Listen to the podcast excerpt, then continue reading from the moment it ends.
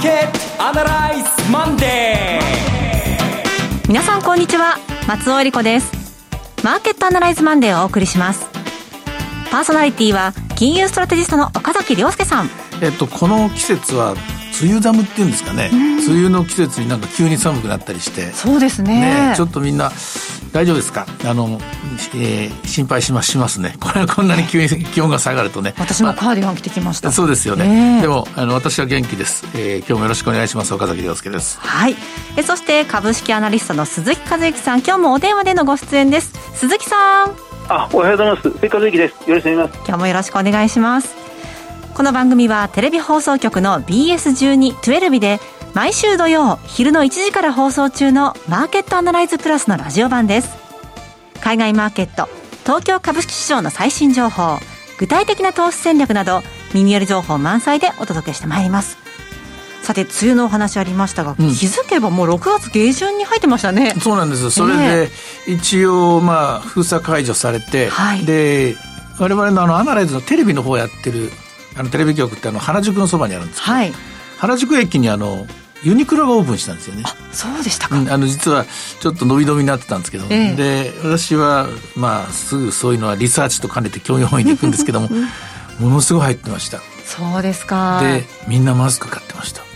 あ、新発売のね 行列ができたというか、えー、でも本当に今あのユニクロっていうのはもう上から下まで右から左までいろんな品物が揃っていてそして若い人から年配の方までやっぱりある程度消費我慢してた分だけですね溜まってた分が今静かに日本中広がってるんだろうなということを実感した光景だったですね、うん、まあ、数字には出てきませんけどそこら辺の活動を目で見るってすごい情報になりそうですね。ね早く決算見たいですね、ね、はい、はい。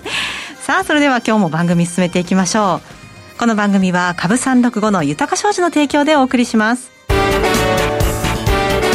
今週のストラテジーこのコーナーでは今週の展望についてお話しいただきます。なんつってちょっと明るい話から入ったんですけども、今週はちょっと皆さん、まあ、先週からもそうなんですけどね、あの、はっきりと良くないニュースが入ってきました。はい、その日本ではあまり報じられてない、報道されてない悪いニュースを2つお伝えしたいと思います。どちらも株は今週売るかの確率が高いという材料になります。はい。一つは、アップルがですね、全米でですね、4つの州にわたって直営店を閉鎖するという報道がありました。これは小さく報じられた、いたので見た人がいるかもしれません。えー、っと、フロリダとノースカロライナとサウスカロライナと、それからアリゾナですね。で、私もデータをいろいろ見てみたんですが、確かに急速に、まるでこれからピークをつけに行くように恐ろしい勢いで4つの州が4つとも上がっています。賢明な判断でアップルは何か独自のですね、コンピューター分析、AI 分析を使って危険だと察知したのと思います。で、なぜこの話を取り上げたかというと、はい、実はフロリダっていうのは、あの、有名なスイングステートなんですね。大票田。はい、うん。スイングステートで、それで前回トランプ大統領が決まった時は、共和党が取ったんですけども、その前のバラク・オバマさんの時は、2008年、2010年と民主党が取って、はい、その前は共和党ってことで行ったり来たりしてるんですね。ええ、あと、ノースカロライナも、この、えー、スイングステート。サウスカロライナとアリゾナは共和共和なんですけども、とりあえず、今回のトランプ大統領の取った州4つが今危機に瀕してきているっていう、ここがポイントと、はい。それから気になってアメリカの他の州も全部、えー、洗いざらい調べてみました。しらみつぶしに調べてみたところ、えー、っと、大きいところではですね、西海岸のワシントン州ですね。はい。それからニューメキシコもそうでした。あと、一つ気になったのがですね、選挙の大規模集会を、えー、ついこの間して、ええ、まあ、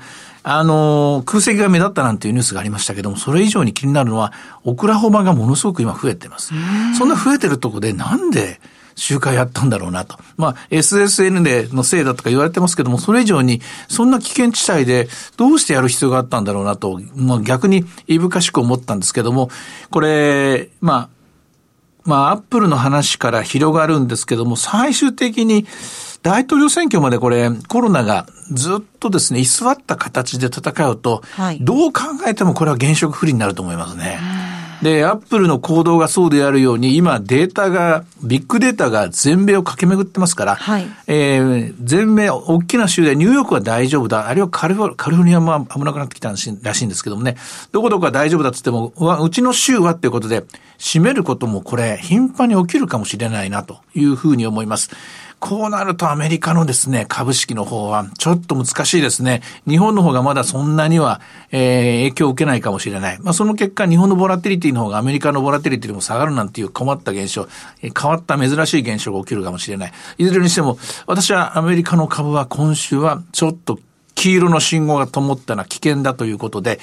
やめた方がいいなと。日本株についても、まあ、おとなしく、下がったところの買いだと思いますけど、やっぱり戻りの2万3000方向っていうのは売りかなと思います。うんそれともう一つ、はい、あ、いいですか？岡崎さんの見立て通りに、こう、うん、ちょっと黄色信号だなっていう時に、あの、ショック型でズドーンと行く場合と、うん、じわじわと行く場合ってあると思うんですけれども、はい、どっちをイメージしてらっしゃいますか？今のところですね、ショック型の1割、2割落ちるっていう形にはならないと思います。はい、つまり、一斉にですね、全部シャットダウンするというようなことにはならなくて、うん、えー、まあ問題が起きた週だけですね、順番に締めていくみたいな形でしょうからね。それと、ある程度我々は対処療法慣れてきてるのと、そして何よりも倒産確率が今すごく下がってますから、今ズドーンといくのは、えー、マーケットの外の問題、まあ、対中問題であるとか、地政学上のリスクであるとか、もっと言うとですね、突然、突然突然どっかが倒産リスクが出てきたとかですね、こういうことがあるとズドンといくと思いますけども、まああったところでおそらく5%か10%ぐらいだと思いますので、さほど気にすることはないとは思います。しかし、はいあの、繰り返しますけども、今アメリカの株というのは、あるいは世界の株というのは、バブルになっちゃうとその後ズドンといきますからね。はい、2割上がると2割下がるっていう、そういう構造になってますから、今はおとなしめにですね、慎重に、本当に下がった、うん、よく下がったぞというところをコツと買ってですね、で、また戻りは売っていくという、その繰り返しだと思います。今週はどちらかというと、売りの回転が効きやすい。えー、それにはもう一個ニュースがあります。はい。これはあの、これまたアナライズで詳しくお伝えした小売統計の話を探して、まあ、あの、深掘りしてるときにですね、あれ？と思ってですね、調べ始めたんです。それは、ガソリン。ガソリン。えー、はい、氷のガソリン、えー、ガスステーションですね。ここでのですね、売り上げがえらい落ちてるって話なんです。ああ、出かけなくなりましたもんね、はい。それはそうです。出かけてないのと、それからガソリン価格が3割ぐらい下がりましたから、はい、ダブルパンチでですね、ガソリンステーションのガソリンの売り上げが落ちている。これは誰も、誰もが知ってるところなんですね。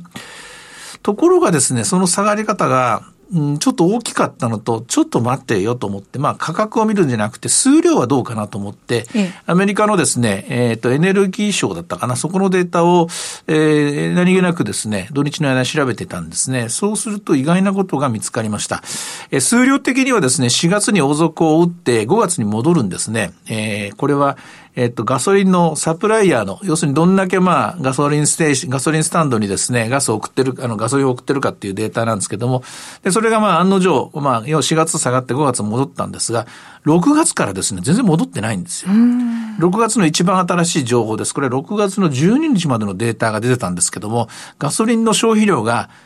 V 字回復してない。V じゃなくて戻るんだけど、その後横ばっている。はい、これは、えー、金融危機の時にはなかったパターンです。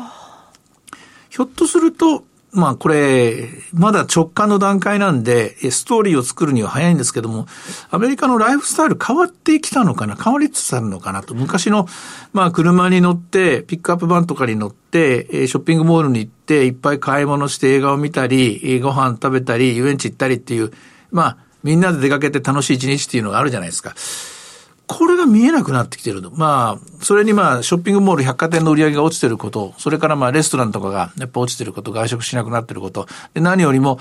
おそらくこの距離で言うとですね、遠出はしない、近場で済ましているというような形。うん、で、日本だと車通勤の人が増えてるっていうので、公共交通機関に乗らないっていうので、それを考えるともうちょっと増えてもいいのかなと思ったんですけども、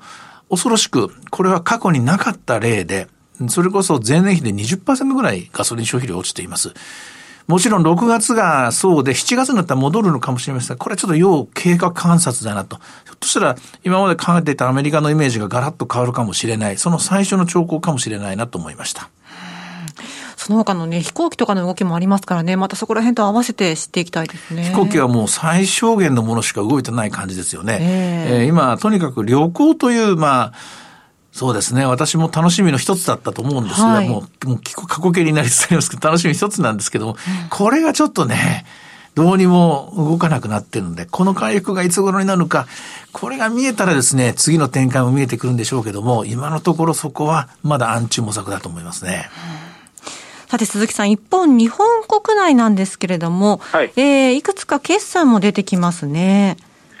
あのそうですね。あの、小売企業が今週ぐらいからまた少しずつ始まっていくというところですね、はい、2月決算企業の第一四半期の決算が出始めるというところですね、はい、ただ、まあ、今週に関して言えば、株主総会が6月の末ですので、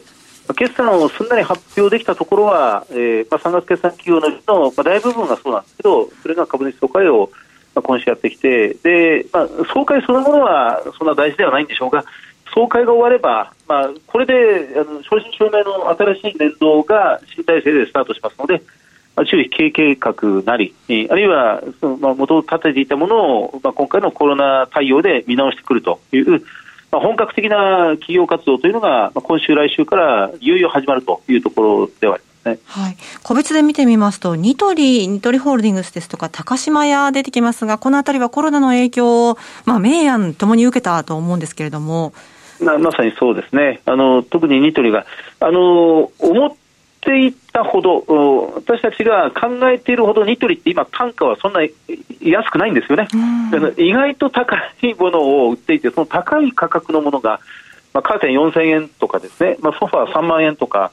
あのまあ、IKEA とか、あるいは、まあ、ネット通販のこの家具に比べても、ずいぶん、あれ、ニトリって単価上げてきてるななんていうふうには思うものは、それが結構売れてるという状況でありますから、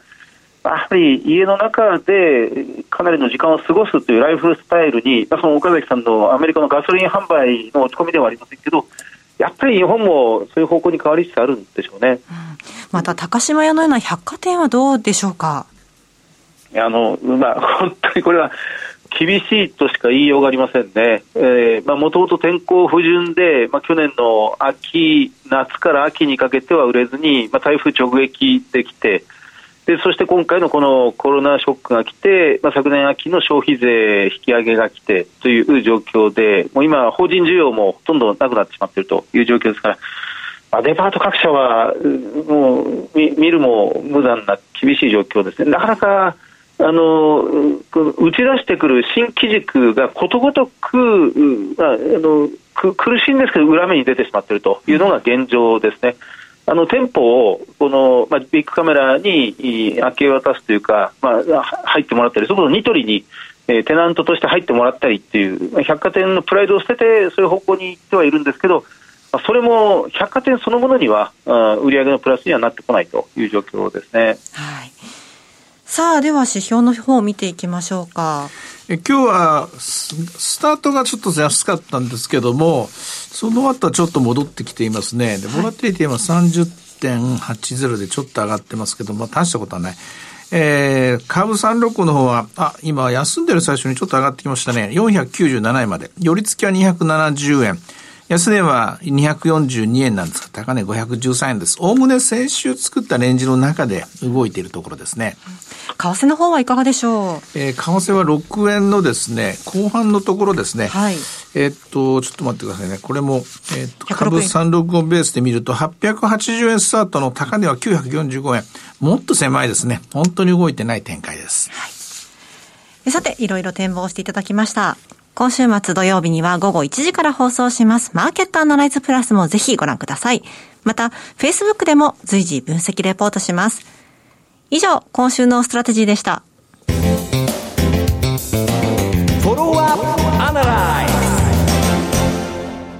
さあ、今週も参りましょう。鈴木さんの注目企業です。鈴木さんお願いします。はい、はい、え、っと、Z ホールディングスです。メーカーコード4689の Z ホールディングス。えー、っと、まあ、かつてのヤフーです。えー、まあ、ヤフージャパンです。えー、今、社名変更して Z ホールディングスになりました。まあ、株価、この1週間、毎日のように上げていて、まあ、今日も午前中から、えーまあ、株価上昇してますので、えーまあ、ワンテンポ遅れてしまった、1週間遅くなってしまったなというところなんですが、1週間前の株価450円が、まあ今日520円をちょっと超えるぐらいになってきましたので、まあ、少し上がっているところではなくて、もう少し落ち着いたところを本当は狙うべきではないかなと思いますが、えっと、時価総額が今2兆4000億円ぐらいです、Z ホールディングス。で、売上が1兆3000億円ぐらいですから、あの売上に対する時価総額の倍率は2倍弱というところですね、まあ、そんなに割高感はありません、PBR でいうと、Z ホールディングスは3倍ぐらい、えー、PER、株価収益率が45倍。ですから、PER で見るとものすごく高く感じるのですが、えーまあ、それ以外のところではさほど過熱感というか割高感はないと、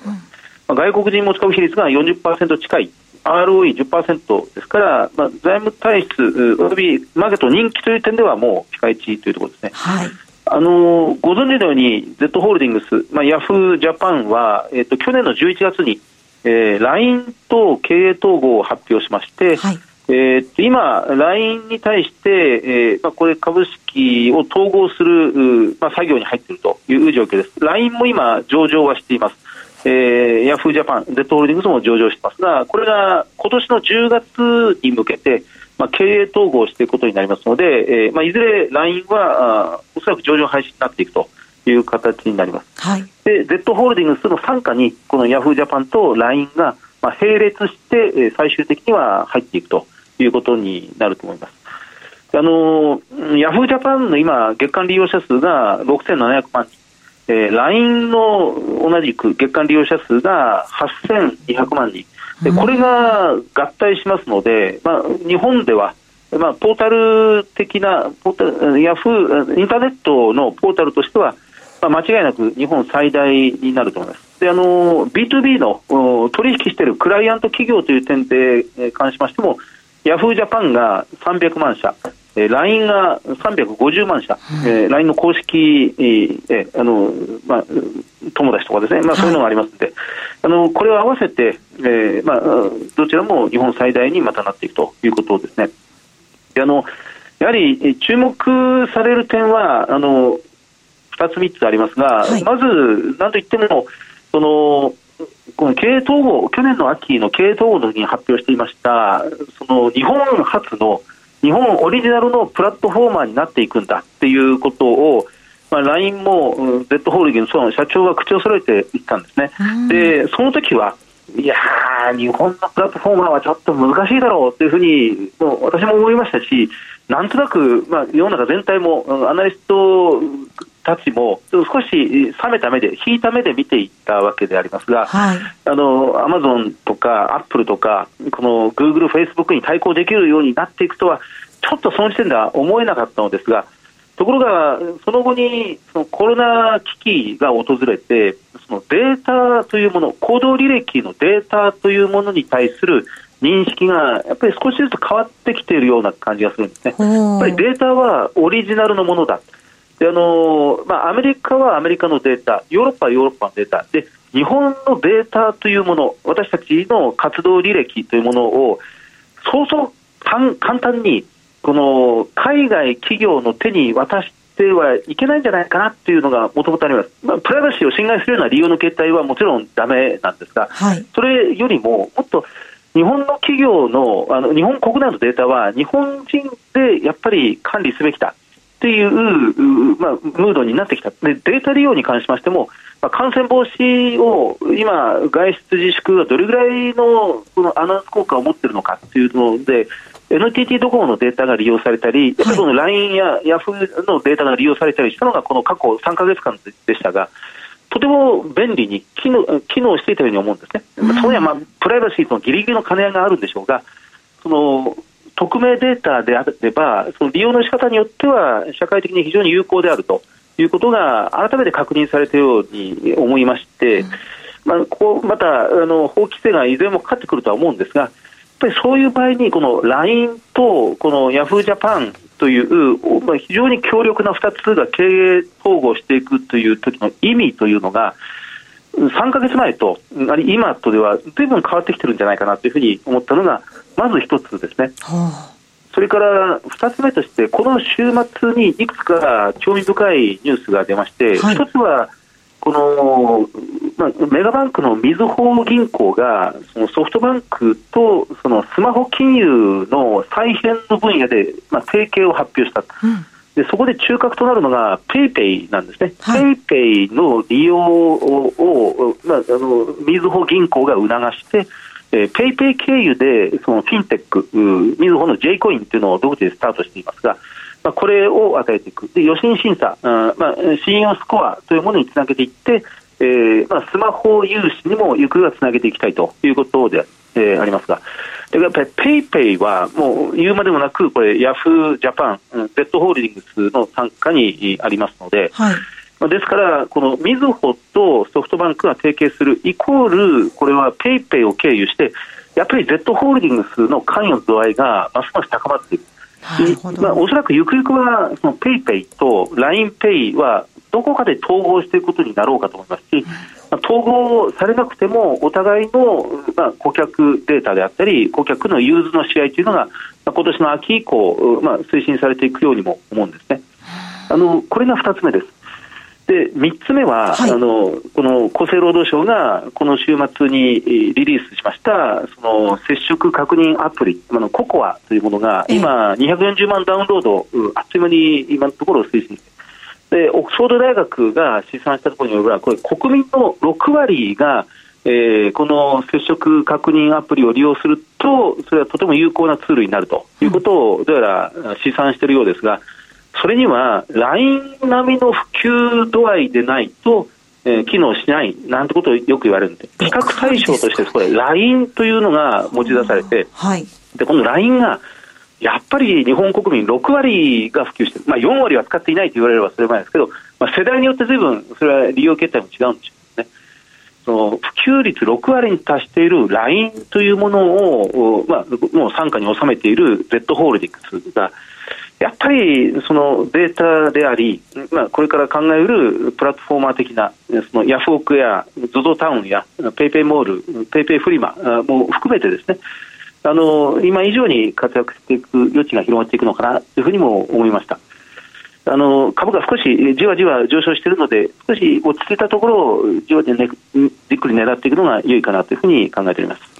こういった投資をするときって、その、同じ業界の別のもの、まあ、いわゆるライバル会社とかを検討したりもしますけれども、Z ホールディングスの場合は、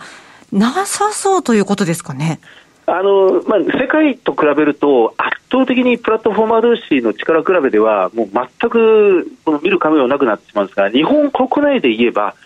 そうですね、まあ、楽天が真っ先に思い浮かぶというぐらいでありますけど、やっぱり施行しているビジネスの方向性も違いますし、はい、えー、まあ、規模とかですね、その展開の仕方もちょっと違うのかなというふうにも思いますね。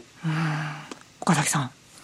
これ、ソフトバンクグループの資産売却対象にはならないんですか、えっと、これはならないと思います。あの、親会社がソフトバンクの、通信のソフトバンクの方なんですよね、確か。え、あの、そうです。で、ネイバーと、韓国ネイバーと通信ソフトバンクのジョイントベンチャーが Z ホールディングスの親会社ということになりますので、えー、ソフトバンクグループの孫会社ということに多分なる。なるほど。Z ホールディングスについて今日はとてもよく分かりました。え鈴木さんの注目企業でした。さて、マーケットアナライズマンデーはそろそろお別れの時間です。ここまでのお話は岡崎亮介とそして松尾恵理子でお送りしました。それでは今日はこの辺で失礼いたします。さようなら。さようなら。さようなら。この番組は株三六五の豊か商事の提供でお送りしました。